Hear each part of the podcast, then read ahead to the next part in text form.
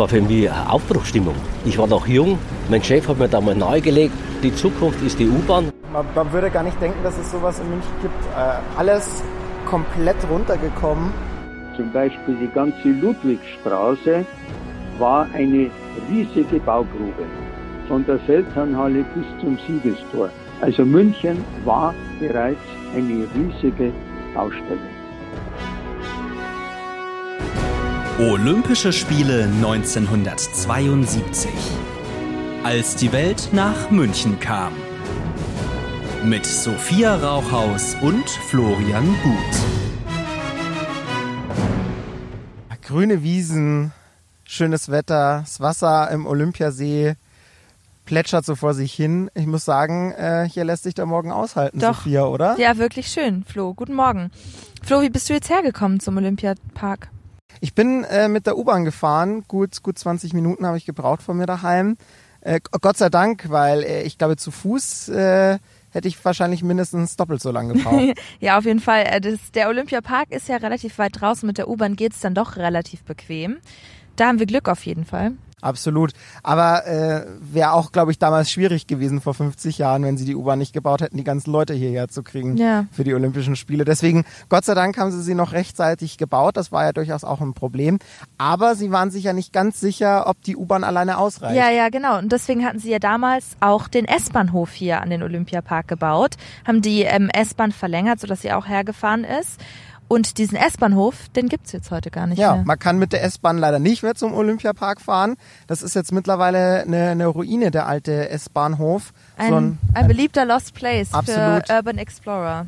und ich würde sagen, den schauen wir uns mal an, diesen Lost Place. Gehen wir mal hin.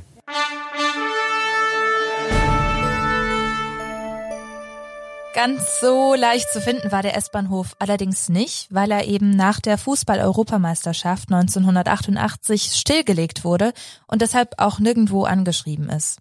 Ah, da schau, da ist sogar eine Karte. Da können wir sogar schauen, wie wir jetzt am besten gehen.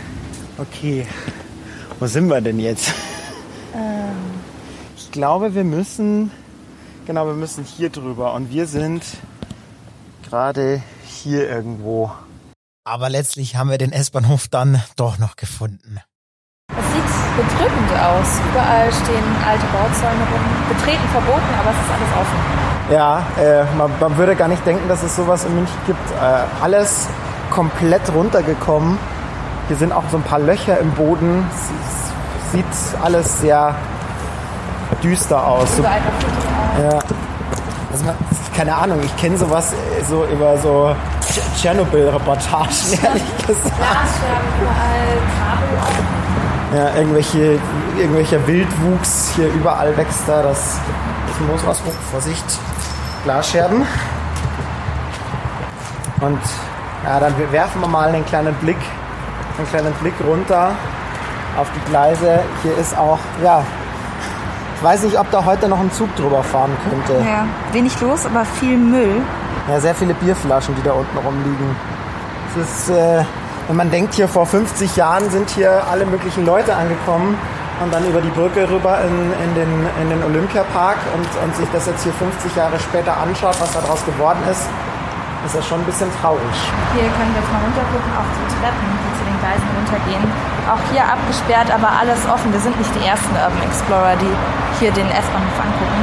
Auch alles zugewachsen. Also man, man kommt gar nicht wirklich runter, weil, weil hier mehr oder weniger Bäume und Sträucher im Weg stehen. Lass uns mal vielleicht äh, über den Bauzaun drüber. Nur ein paar Schritte die Treppe runter. Vorsicht. Oh. Ja, also hier ist dann wirklich alles zu. Die, Fra die Gleise sind kaum noch zu sehen. Äh, wir kommen jetzt hier quasi auf den, auf den Bereich, wo die, Züge dann gehalten haben.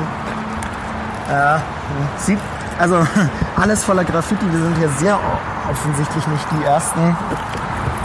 Und auch alte Möbel, alte Matratzen. Man sieht es hier in der Unterführung, doch Ja. auch Obdachlose schlafen. Heute ist allerdings alles leer. Also wenn echt wirklich wie innerhalb von 50 Jahren sowas dann komplett runterkommen kann, nur weil es äh, weil's dann ein paar Jahre lang nicht mehr benutzt wurde, das ist schon übel. Ja. Wie schnell sowas, wie schnell sowas komplett verfallen kann. Aber das Graffiti kann sich sehen lassen. Das stimmt. Es ist wahrscheinlich der, einer der aufregendsten Orte im Graffiti zu entdecken in München. Naja gut, aber äh, Gott sei Dank muss man sagen, sieht es ja nicht überall so aus, wenn man an Orte denkt, die von, von Olympia 72 übrig geblieben sind. Kann ja auch passieren in anderen Ländern, dass Olympiazentren total verfallen. Ja, Gott sei Dank in München nicht ganz so. In München ist es Gott sei Dank nur dieser eine S-Bahnhof.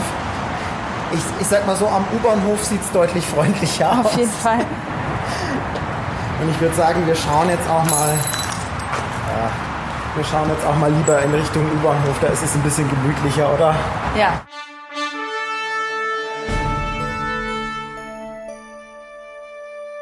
So, und während wir jetzt praktisch vom S-Bahnhof Olympiastadion zum U-Bahnhof Olympiazentrum gehen, würde ich sagen, schauen wir uns doch einfach mal an, wie die U-Bahn damals eigentlich gebaut wurde, Sophia, oder? Ja, und äh, du hast doch dazu mit jemandem gesprochen, der am Bau der U-Bahn beteiligt war, oder? Naja, also er stand jetzt nicht mit Helm auf dem Kopf und Schaufel in, in der Hand in, in der Baugrube im Aha. Tunnel drin, wie man sich das vielleicht vorstellt. Aber Ulrich Wunderer hat seit 1969 als Jurist für das U-Bahn-Referat der Stadt München gearbeitet. Und da war unter anderem für Vertragsabschlüsse und Planungen im Rahmen des U-Bahn-Baus verantwortlich.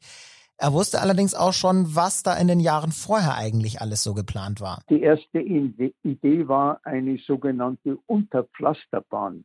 Das heißt, die Straßenbahn würde immer bei wichtigen Kreuzungen in den Untergrund verschwinden. Das Problem dabei ist nur, sind die langen Rampen.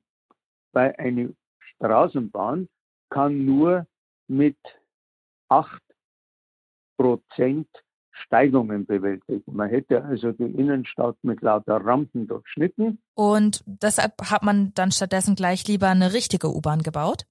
Ja, genau. Das war laut Aussage von Herrn Wunderer Anfang der 60er Jahre, also tatsächlich schon lange bevor überhaupt feststand, dass die Olympischen Spiele in München stattfinden werden. Als das dann tatsächlich passiert ist, war die U-Bahn deshalb eigentlich schon längst im Bau. Zum Beispiel die ganze Ludwigstraße war eine riesige Baugrube von der Feldherrnhalle bis zum Siegestor. Die Straßenbahn war seitlich, da wo heute die Gehsteige sind, ist die Straßenbahn gefahren. Also München war bereits eine riesige Baustelle. Aber wenn damals bereits gebaut wurde, musste doch dann für Olympia nochmal alles umgeschmissen werden. Ich meine, wo heute der Olympiapark und das Stadion sind, war ja damals noch gar nichts und man hatte dafür ja nur acht Jahre Zeit. Das stimmt natürlich, aber es lief laut Wunderer tatsächlich alles so gut, dass er keine Zweifel daran hatte, dass sie rechtzeitig fertig werden würden. Für mich persönlich äh, war das keine Frage. Es lief alles gut. Es durfte nur nicht irgendetwas Unvorhergesehenes passieren. Und wir hatten Glück, es ist nicht passiert. Das war jetzt natürlich nicht selbstverständlich. Wunderer hat zum Beispiel auch nochmal daran erinnert, dass ja 1994 beim U-Bahn-Bau in Trudering ein Tunnel eingebrochen ist. Dabei sind dann auch drei Menschen ums Leben gekommen. Und da hat er auch ganz klar gesagt, wenn sowas im Vorfeld von Olympia passiert wäre, dann wären sie wahrscheinlich nicht fertig geworden. Aber wie ging es dann eigentlich nach Olympia weiter? Ich meine, die U-Bahn sah ja damals bei weitem noch nicht so aus wie heute. Da mussten ja noch total viele Linien erst gebaut werden. Ja, also Ulrich Wunderer hat betont, dass es auch nach Olympia unmittelbar weiterging und dabei auch jetzt eigentlich keine großen Probleme gab, das Ganze zu finanzieren.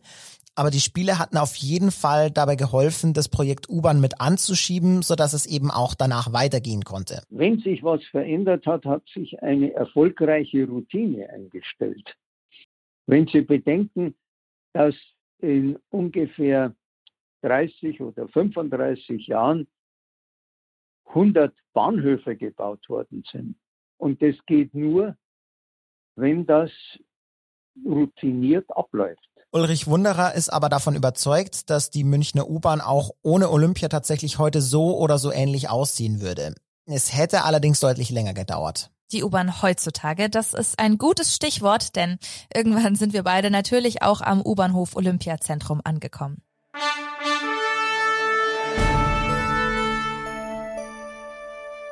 Ah, hier ist, hier ist schon deutlich schöner jetzt äh, am U-Bahnhof als vorhin am S-Bahnhof. Man sieht, er ist noch im Betrieb. Man sieht, er ist noch im Betrieb. Seit Oktober 1971 ist die Münchner U-Bahn in Betrieb. Siegfried Bernecker war vom ersten Moment an dabei. Erst als Testfahrer, dann im Führerhäuschen, später im Stellwerk. Ich habe mich mit ihm getroffen. Wo? Klar, genau hier. Olympiazentrum. Ursprünglich kommt Bernecker aber von der Straßenbahn. Für die neue U-Bahn hat die Stadt damals gezielt gerade junge Männer angeworben. War für mich eine Aufbruchstimmung. Ich war noch jung.